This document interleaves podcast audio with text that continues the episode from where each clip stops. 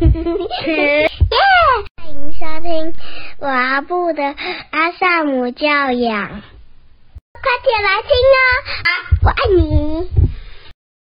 欢迎收听高小璐的阿萨姆教养，我是露露家君。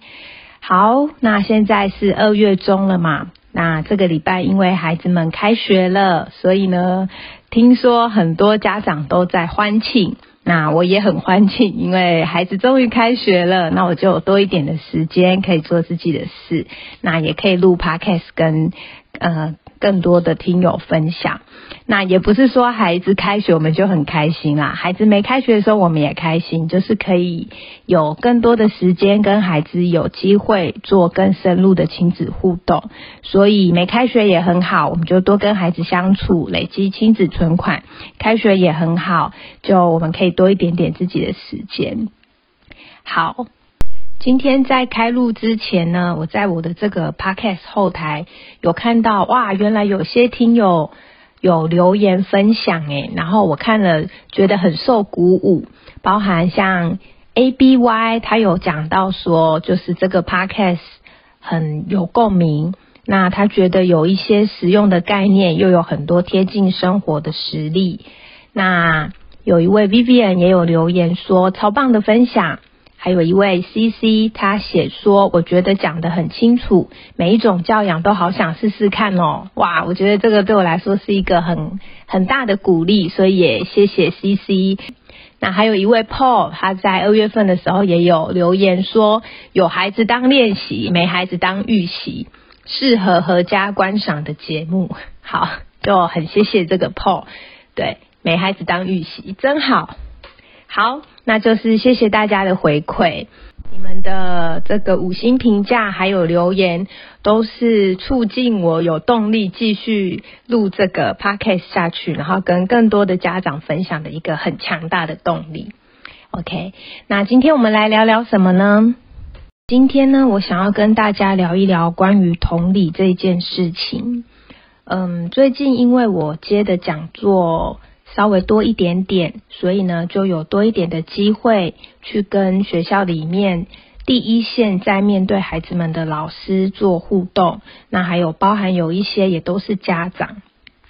那我有发现，其实现在真的很多人很愿意学习，不管是投入阿德勒正向教养，或者是在萨提尔这一块，都在学习如何倾听孩子，还有好奇孩子。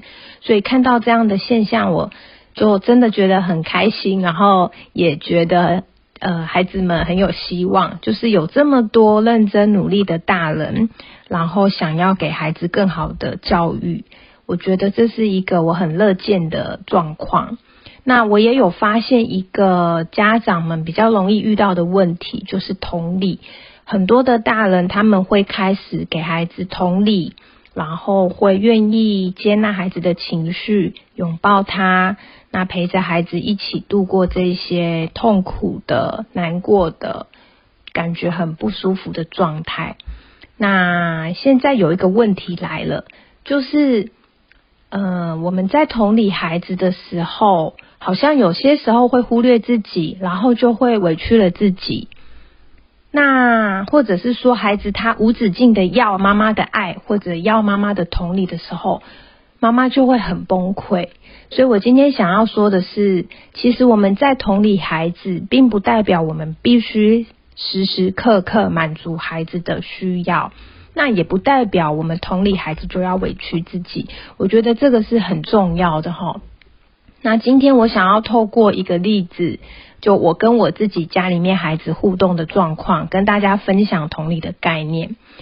嗯，我自己这个例子很鸡毛蒜皮啦，但是我想亲子之间的事情大概也都是这些，就是小事情嘛。然后如果一件一件都没有解开，长久下来，它就会变成妈妈崩溃的一个点，或者说最后就会有一个事件爆发，它就会成为压倒妈妈们的稻草。所以。嗯，我想说还是跟大家分享这个案例。那好，事情是这样的，就是也是发生在这个寒假期间，就孩子待在家的时间很长。那我们家是有固定的作息，就是呃，我们最近有调整，之前是八点半陪睡，九点睡觉。那我们最近因为因应开学前，我们有调整到八点就要陪睡，八点半孩子们要睡觉。那前几天呢，大概的状况就是呢，呃，已经陪睡完了，那两个孩子应该在两个分开的房间躺平睡觉了。那那一天孩子们就一直跑出来，就是。我已经陪完睡，然后我下班了，我在做我自己的事。那两个孩子就分别一直跑出来要找妈妈抱抱。那我们都很愿意抱孩子嘛，因为我们自己是在学习的家长。抱了老大之后，老大就开心的跑走回去躺好。老二听见老大出来，妈妈有抱，他也跑出来要抱。那我也抱，抱完之后老二又跑回去。那大概就这样子一轮下来，我就发现他们两个有点把它当游戏，一直跑出来。我就提醒他们说：“那现在是躺平的时间，该睡觉了。妈咪也下班了，所以不能再出来了。再出来的话，我不会抱了。”我就是告诉他们家里的常规，然后已经给他们弹性有抱了。那我也让他们知道接下来我会做什么事。后来呢，他们就是很开心，然后换。老大就是夜夜呢，他就再跑出来。那这一次他就跟我说，他还要抱抱。我就很冷淡的跟他说，已经没有抱了。我刚刚说过了，然后我就没有再说话。那孩子这时候就开始撸，我还要抱抱，我还要抱抱。那我就没有再给他回应，因为当我再给他回应，我就等于说到没有做到嘛。那我也等于给他一个机会，可以继续跟我 argue，跟我要这个抱抱，所以我就没有再给他任何回应。那后来他情绪就上来了，他就开始本来用讲的变成用哀的，到后面就用哭的。那我就一直都没有回应他。后来他最后就崩溃大哭，我还是不抱他嘛，他就丢了一句话，他就说。他就一边哭，就是很崩溃的哭。然后他说：“我只是想要抱抱而已呀。”然后就一直哭。哇！我当时真的觉得，就是因为他他是有一个过程，他不是一下子就变崩溃大哭。这句话出来，我内在真的有好多拉扯。一个孩子他来跟妈妈要抱抱，然后最后他丢下一句话说：“我就只是想要抱抱而已。”好像我这个妈妈不抱他，我怎么会这么狠心？或者是？我我我有需要为了要维持常规做到这个地步吗？那当时我就用稍微严厉一点的口气，我就跟我的孩子说：“我刚刚已经讲过，我不会再抱了。我说到做到。现在是睡觉时间，请你回房间睡觉。我现在在餐厅用电脑，那如果你的哭声会持续这么大，会打扰到我，我就会需要回到我的书房，然后我也有可能会关门。”我就这样讲完，讲完之后，孩子就崩溃的哭回房间。那他哭回房间之后，其实我心里有很多的发生嘛，就是我的内在有很多的拉扯，有很多的矛盾。我也在问我自己，我做的对不对？我就觉得说，当妈妈真的是我们都还在学习。那我就 脑中真的冒出很多所谓的亲子专家想到的。讲到的，就是他们都会说，孩子犯错的时候，他要抱抱，我们要不要抱他？那标准答案就是要抱啊，因为他那个抱代表的是，我虽然做错事，可是妈妈你还爱我，所以我当下真的很怀疑我这样做对不对？我真的有很多的问号，可是我心里也在想说，哇，可是孩子。你要的爱让我好为难，而且你要的方式让我好不舒服，因为你用那种重金属低音哭声，然后歇斯底里的方式，那我我就变成在执行常规跟爱孩子这中间，我的心里有拉扯。可是我很确定，或者说我为什么还是决定我不要去抱孩子，因为我在想，孩子用这样的方式来要这个抱，这不是我想要跟孩子建立的连结。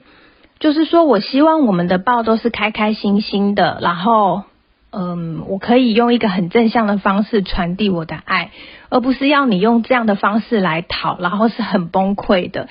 那有可能就会变成，嗯，孩子他就会觉得说，他只要用这样的方式，即使是在不对的时间、不对的情境，他也可以得到他想要的东西，因为那个爱就变成有点像是孩子知道它是一个武器，我要。我知道妈妈她爱我，所以我用你爱我当做一个，我就是要你抱抱而已，你就是要抱我那样的感觉。我不知道我这样说大家可以理解吗？那所以，嗯，我觉得有时候就是这有点像是过度同理，就是说，当我们过度同理孩子，那我们在日常生活中，如果又没有给孩子足够的正向关注，或者正向的爱的传递跟正向的同理，那就会变成孩子他在日常表现好的时候，他不会有抱抱，可是当他失望了，当他难过了，当他哭泣了。他崩溃大哭，这个时候妈妈就会来同理孩子。有可能我们其实正在建立一个循环，或者说建立一个连结，让孩子想到，只要我伤心了，只要我的状态不好了，我就会得到妈妈的同理，就是我就会感受到妈妈爱我。可是如果平常我状态很好的时候，我表现很好的时候，我就得不到这份很温柔的爱，那这样孩子他可能就会。需要透过这样的方式一直来讨这份他想要的爱，OK？那后来叶叶就开始在房间，他就在生气，然后就发出乒乒乓乓哼啊的声音，然后就开始揍墙壁，就是你你可以听到他。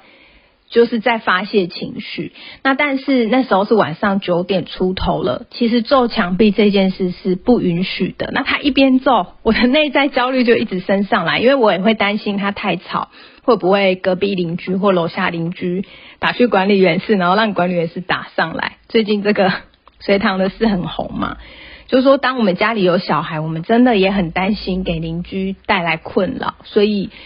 那孩子，可是因为我们家孩子知道，就是他知道什么时间点不能够生气，不能跺地板、敲墙壁，因为会为别人带来困扰。这样，所以我当时就坐在餐厅，我就觉得叶叶是故意的。那当然这是我的主观评价了哈。可是我感觉他就是透过发出声音，就是发出很不。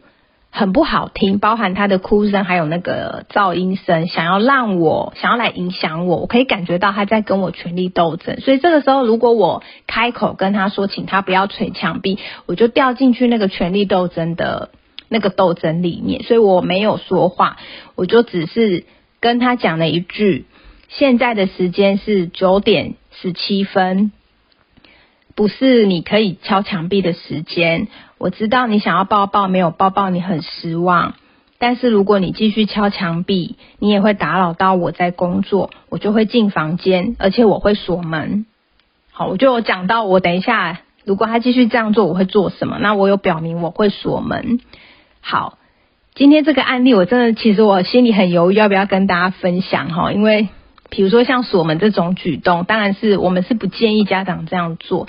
那我们家真的是因为已经阿萨姆教养五年多了，所以我们跟孩子有一定的默契。那这个我后面再来补充好了。好，那所以总之夜夜就在那边捶墙壁。那我真的心里有一种感觉，就是孩子啊，你你讨爱的方式正在把你妈推推远，你知道吗？就是他那种。要我抱他，要我爱他的方式，其实他正在把我越推越远。那其实我给他一个抱抱很方便，可是我这个抱抱下去之后，孩子到底学到什么？或者我是不是在为我我跟孩子日后的相处制造更多的困难或者困扰？我觉得我当下考虑的是这个。好，所以我就讲完了。那孩子当然就继续哭，然后也继续捶墙壁。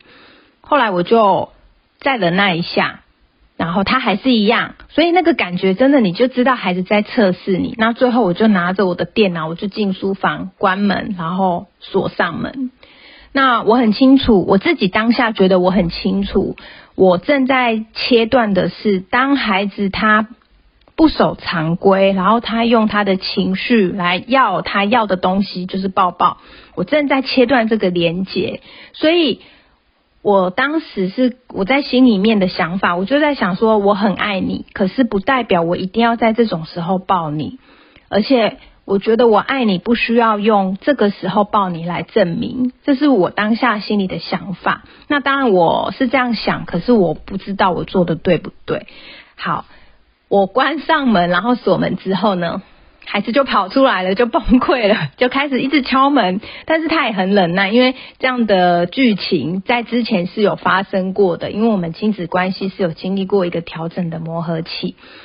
那他就，我可以感觉到他很努力的在，呃，把他的情绪荡下来，所以他原本是在一个很崩溃的状态，他很努力的好好的跟我说话，跟我说：“妈咪，你不要锁门。”然后我就在房间里跟他说：“不行，我刚刚已经跟你讲了，所以我现在就进书房，然后锁门。”那他就开始一直崩溃大哭，他就说：“那你什么时候才要出来？”然后一直哭，一直敲门。然后我女儿呢在另外一个房间睡，她就出来跟我儿子说：“夜夜，妈咪，他冷静好，他就会出来了。”他就这样跟他说。那我听到我心里是会心一笑，因为我觉得孩子很可爱，他们知道我的状态。那我当时就没有说话，我没有说话，叶叶就在门外就继续一直崩溃的哭。然后呢，呃，当时我就讲了一句威胁的话，我就跟他说：“如果你真的没有办法，那不然等一下换我出去好了。”好，我承认我在威胁孩子哈。那对我们总是会有做不好的时候，也跟大家分享，看能不能疗愈大家。好，Anyway。最后就是这样。那我我讲完这句话之后呢，我儿子他就知道，因为我我说到做到，他们都知道我的个性。那我不知道大家会不会觉得我很狠，就是。嗯，对，很狠，但是我觉得有些时候这个坚持是需要的。那温和加坚定中间的拿捏本来就不太容易，我有时候也会在天平的两端偏了某一端，比如说可能过度温和，或者有时候会过度坚定，这个都是有可能的。但是我觉得它就是一个历程，那我也不会在过程中责怪自己。是不是做的不好？我其实当天我很接纳我自己，而且我觉得事后跟我先生讨论的时候，我就觉得我做的是 OK 的，因为我很清楚我在做什么。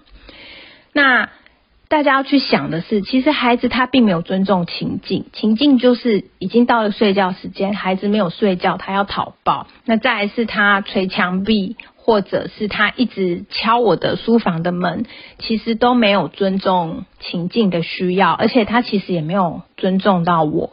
那如果今天我去满足他要的那个爱的抱抱，其实我我我觉得我好像会变成正在训练孩子成为一个自私的孩子，因为他只在乎自己，可是不在乎别人，也就是他的妈妈也没有在乎情境。所以当时我是有点狠的，但是我很清楚我在做什么。那。后来孩子就进房间，就是他就进他自己睡觉的地方。那大概十分钟左右吧，他就一直在哭，哭一哭他就睡着了。那事情就这样落幕。后来呢，我就也在思考这一件事。我在想说，我是不是在为自己不抱孩子找理由？就我刚刚讲的那一大堆，我其实真的心里还是会有困惑。我也不知道我这样做到底会不会。会不会给孩子带来伤害嘛？这样应该这样说。后来我就在想说，可是，一段关系里每一个人都有份，也就是说，今天我跟孩子的关系如果是这样，孩子他有份，那我在想，那我的份是什么？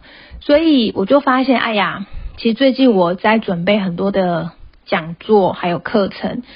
嗯，我我有发现我是忽略了跟孩子的连接，那我就发现孩子他透过这样的方式在提醒我，我最近给他的陪伴跟专那个陪伴的专注度其实是不够的，所以因为我给孩子的正向关注不够，才会导致夜夜他需要用这样的方式来讨那个抱抱，还有讨妈妈的关注跟爱，所以我就意识到说这是我自己需要调整的部分。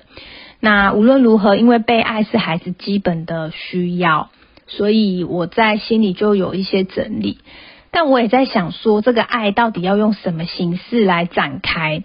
因为爱用讲的很简单嘛。可是，假如我们今天展现出来的方式不对，或者说没有教会孩子尊重别人，那他不就变溺爱了吗？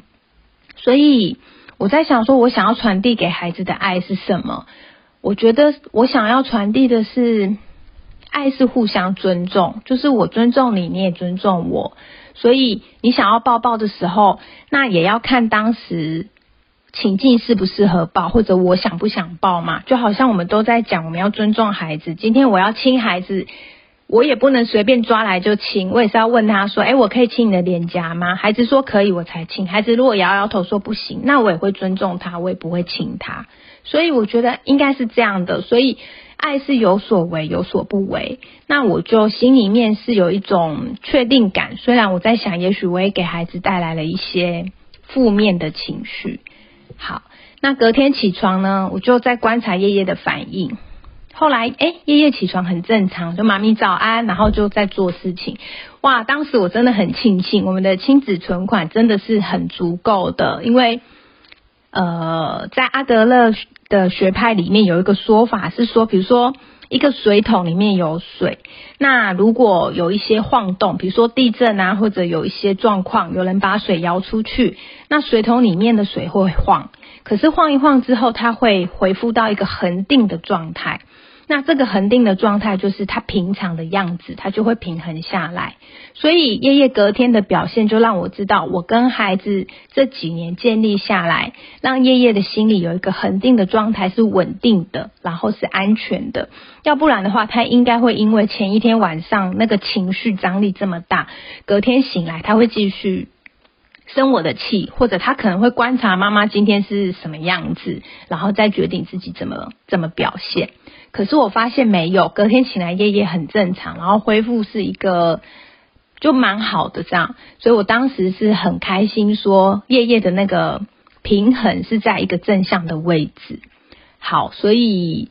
后来呢，这件事情就这样结束了嘛。那当然事后我有找孩子聊，就是说下次如果他想要妈咪抱抱抱久一点，他可以怎么做？那他当然就有回应，他就说他如果想要抱，他就是要早一点把事情做好，在妈妈下班之前，就是他们的睡觉时间之前，我们可以多一点点的抱抱跟亲子互动。整个历程大概是这样。其实这个事情的中间，我就没有我在有一些部分的时候是没有同理孩子的妈妈，所以我也想说，在某一些情境下，如果你真的做不到同理孩子，或者你真的做不到正向教养，是没关系的，因为没有人是完美的嘛，我们都不是神，我们只是平凡的人。没有妈妈是不犯错的，我们都是当了妈妈才开始学习如何当妈妈。那就看见我们做到的部分，多给自己一些鼓励。好，那最近呢，我在读曾端珍老师有一本书叫做《解密自卑情节》。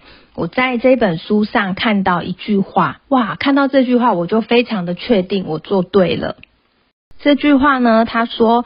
孩童在追求情感满足的过程，需要得到正确的教导，学习以符合社会情怀和文化要求的方式来得到满足。也就是说，当我们在同理孩子，让孩子他的情感需求得到满足的同时，我们也需要正确的教导孩子，他要如何以符合整个情境还有文化的需要，然后来满足他自己。所以呢？我看到这一段，我就心里真的觉得很确定，说，嗯，我觉得我当时做的是对的。那曾端珍老师在书上他也有写到，他说呢，受到过度服务和照顾的孩童，便无法从克服正常痛苦的经验中产生健康的心理预备来面对人生任务。也就是说，生活中都是会有困难，都会有挑战。甚至会有痛苦，但是有些挑战跟痛苦是正常的痛苦，所以我们今天又不是呃怎么讲虐待孩子，然后刻意制造痛苦给他，然后告诉他说你要练习克服痛苦，不是这样，我们没有要刻意制造挫折或痛苦给孩子，而是在生活上，我们为了要培养孩子，他可以做出符合情境需要的事情，这个是。我们身为父母亲，需要陪孩子练习跟帮他预备的。那所以在过程中，就会有一些孩子他没有办法满足需要的时候，那这时候孩子就会痛苦。可是这个是正常的痛苦。那我们有没有让孩子有机会去体验这个正常的痛苦，并且克服这个痛苦？如果孩子有这样的经验，那我们其实也在帮孩子增加他的要怎么讲？忍耐痛苦的那个程度嘛，就是心理韧性的部分。所以我看到这边，我就觉得，嗯，那我那天晚上做的事情，应该是让孩子去经历正常的痛苦，我就感觉很好，我真的做对了。孩子他在讨爱讨不到的过程，他当然很难受，所以他会崩溃，他会有很大的情绪。但是我透过这样的历程，我在教孩子的是，你不能用让别人不舒服的方式去讨你要的那个爱。然后当你讨不到，就是别人的错。那人家一定要给你你想要的那个爱。我在教孩子这个，就是不行这样子。那那一天呢，事后我就肯定叶叶，我就肯定他说，后来呢，呃，妈咪跟你讲完那一段话之后，你就去房间睡了。那我有听见你还是在哭，可是我知道你很忍耐。那谢谢你的忍耐，因为妈咪这样子才有办法做事情，而且我也想要让你们知道。该睡觉的时间是需要睡觉的，要不然的话，你的身体它需要的休息它会不够，那这样子对你的成长也不好，这个是我会担心的部分。我就这样回馈给孩子，那叶叶是很能够接受的，就是当我这样回馈给他，他是很 OK 的。所以我后面在做的这个事，就是让孩子知道他的这个忍耐是对的。他做的很好，所以呢，孩子他就会越来越可以忍耐，还有越来越可以等待，而不是他一要一个东西，他就一定要马上得到。当大人没有马上给他，他完全无法忍耐，就会立刻爆哭，或者是打别人，或者用各种呃恼人行为的方式去表示他现在就要。所以这个是我觉得需要的，就是我们需要给孩子一些肯定。OK。那所以，我们同理孩子，包容孩子，但同时，我们也需要引导孩子去尊重妈妈，或者尊重别人，然后尊重这个情境的需要。然后，呃，有些时候就是真的，我们会需要狠下心来。让孩子去体验失落，因为我必须老实说，看着孩子去经历那份痛苦，其实妈妈的心更痛，好吗？就是我好像看似很冷心，我当时心里面真的有非常多的拉扯，然后我也觉得说我会不会给孩子带来一些伤害，所以要让孩子去体验失落这件事，其实对妈妈来说是困难的，可是他是需要的，因为孩子需要有。克服适当的困难的经验，克服适当的痛苦的经验。那我们其实这样做，也在帮孩子培养他面对困难还有面对痛苦的能力跟勇气。因为毕竟孩子在他一生长大的过程中，有很多事情是不管他多努力去争取，或者多努力去要，他都要不到的。对，好，所以呢，应该不会有人。把它理解成要故意给孩子痛苦或失落了哈，好，所以其实今天要不要分享这个案例，我内在也有很多的纠结，因为我又很担心我这样讲会不会大家，哎，也跟自己的孩子说我们这样，好，所以我还是要补充一下，我们家真的是阿德勒教养加萨提尔的这个对话是我们家的文化了，那我跟孩子的亲子存款也都有，所以我们可以这样操作。阿德勒有讲一句话，就是。经验不能移植，也就是说，我们不能说因为小时候我被打到，我也没有怎么样，所以我现在要打小孩嘛。所以这就是经验不能移植。那今天跟各位分享我自己的经验，但是我的经验呢，你们可能也不见得适合直接移植用在你跟孩子的身上，因为你们家孩子有你们家孩子的特质。那我现在的状态跟你现在的状态可能也不一样。那家里面的资源，还有孩子现在能够表达沟通的能力，还有孩子现在的心理韧性，各方面有很多因素都不同。所以我今天分享，然后也希望各位把它当一个案例，但是不要完全复制。那你觉得哪一个部分做得好的那个精神可以带走，那案例就留在这里就好。OK。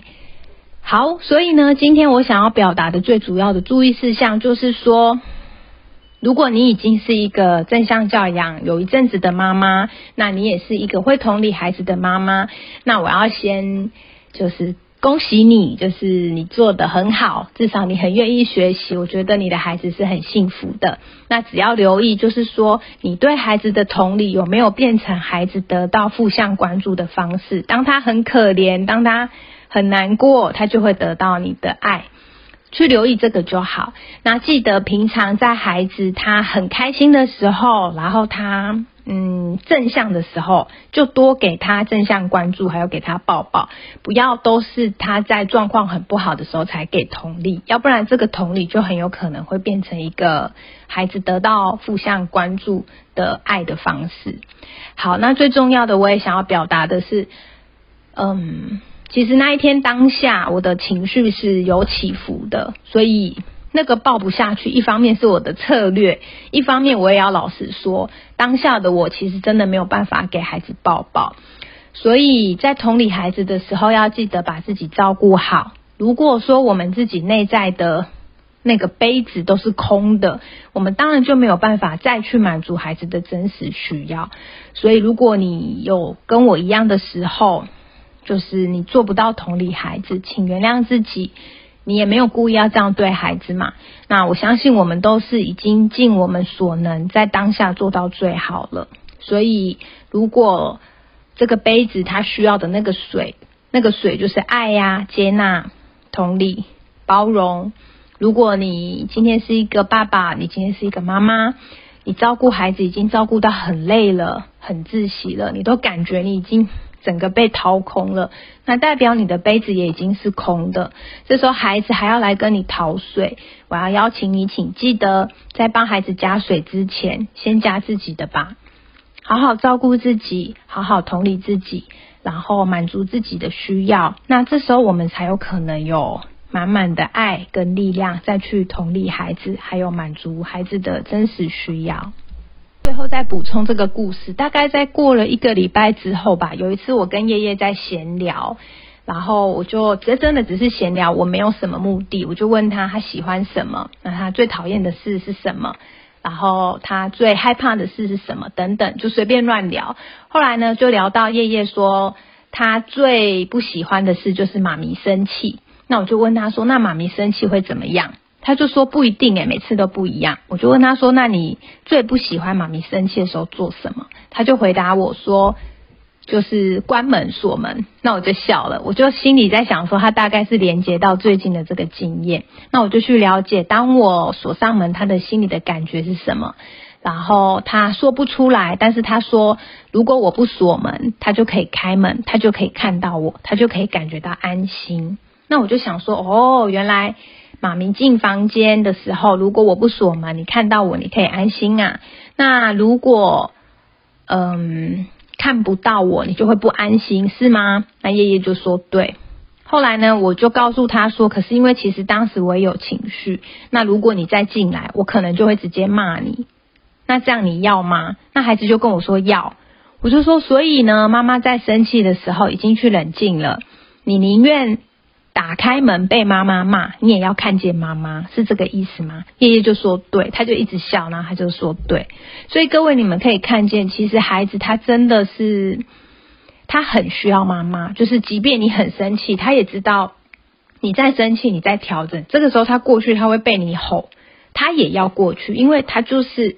他要那个安心，那我就跟他说哦，那这样我知道你的想法了。那可是我的想法是因为我很爱你，我不想要对你用大吼大骂的方式相处，所以我才会进到房间关门。那所以我会锁门，也是因为我不想要骂你。可是当下如果你进来，我可能就会骂你。那这是我这一部分的想法。那你觉得呢？后来我们就讨论出一个方法，就是他同意让我可以锁门。那但是呢，我们有讲好这个时间是一小时。那实际上大概也不会这么久啦。就是我们在谈话的过程中，我把这个时间拉长一点，这样。好，这个案例我觉得我做的最好的地方，不是我做对了，就是事后看的书，然后整理后，我觉得我做对，不是，是我觉得我在事后有去跟孩子核对他怎么看这件事情。这个加拿大。创伤的那个医生，G A B O R，我不知道怎么念，Gaber 吗？就他有说过，创伤不是因为事件本身，而是因为无人诉说。所以，如果那一天我这样跟孩子互动，真的有给孩子带来一些心理上的伤害，我觉得后续因为透过我跟孩子的这个聊天跟讨论，他内在的情绪就得以流动，他的想法。然后他的感受，妈妈是知道的，也愿意听的。那这个事件就不会在他的心里留下一个伤痕。对，所以如果各位你们有一些事件，你觉得你当时跟孩子互动的时候，自己没有做的那么好的，我觉得可以挑一个灯光美、气氛佳的时候，然后有机会跟孩子把这些事说开。其实这样子，我们就已经真的是做的非常好的父母了。OK，好，请记得，如果你是认真的妈妈，我相信会听我 podcast 的应该都是啦，要不然大概不会来听。所以，请记得，就是同理孩子，不用把自己掏空；同理孩子，不必委屈自己。如果你想要继续好好的同理孩子，请先记得好好的满足自己的需要，好好的照顾自己，因为你给不出你没有的东西。好的，那关于同理孩子的议题，今天就先聊到这里。额外跟大家分享小鹿最近公开的一些课程，还有讲座的资讯。第一个呢是最近跟长耳兔心灵维度合作的，在二月份的时候，我们有办一场《沉浮实验》这本书的免费线上导读。那日期呢是在二月二十四号礼拜五晚上八点。那还有呢，就是在三月份一样是这本书《沉浮实验》。在每周二晚上，我们有连续四堂课，那会有三位讲师来共同带领。那这本书我自己觉得给我的帮助还有觉察很大，那也很值得细细的去读它。那接下来还有一个实体的讲座，是在桃园中路附近桃园区。那这一个单位叫做无限创意积木与机器人学习中心。他们呢有邀请我在三月份的十二号礼拜天去他们那边办一场亲子讲座。那它的主题是怎么教出有责任心的孩子。所以呢，如果你是住在桃园附近的朋友，然后也想要实体来跟家军做一点互动，也欢迎你呢可以报名参加这个实体讲座。那相关的课程跟这个讲座资讯，我就把它放在讯息栏。那也期待在线上或者是在桃园，就是跟大家相见喽。有其他想听的主题，欢迎在 Apple Podcast 许愿，按五星赞让我知道。那如果你喜欢今天的节目内容，也欢迎你留言与我分享你的心得或是收获。那今天我们就聊到这里，谢谢你们收听。这里是高小璐的阿萨姆教养。我是露露家军，我们下集见，拜拜。谢谢收听，欢迎留言与我分享你的看法。喜欢的话，请给我们五星好评哦。下次见，拜拜，拜拜。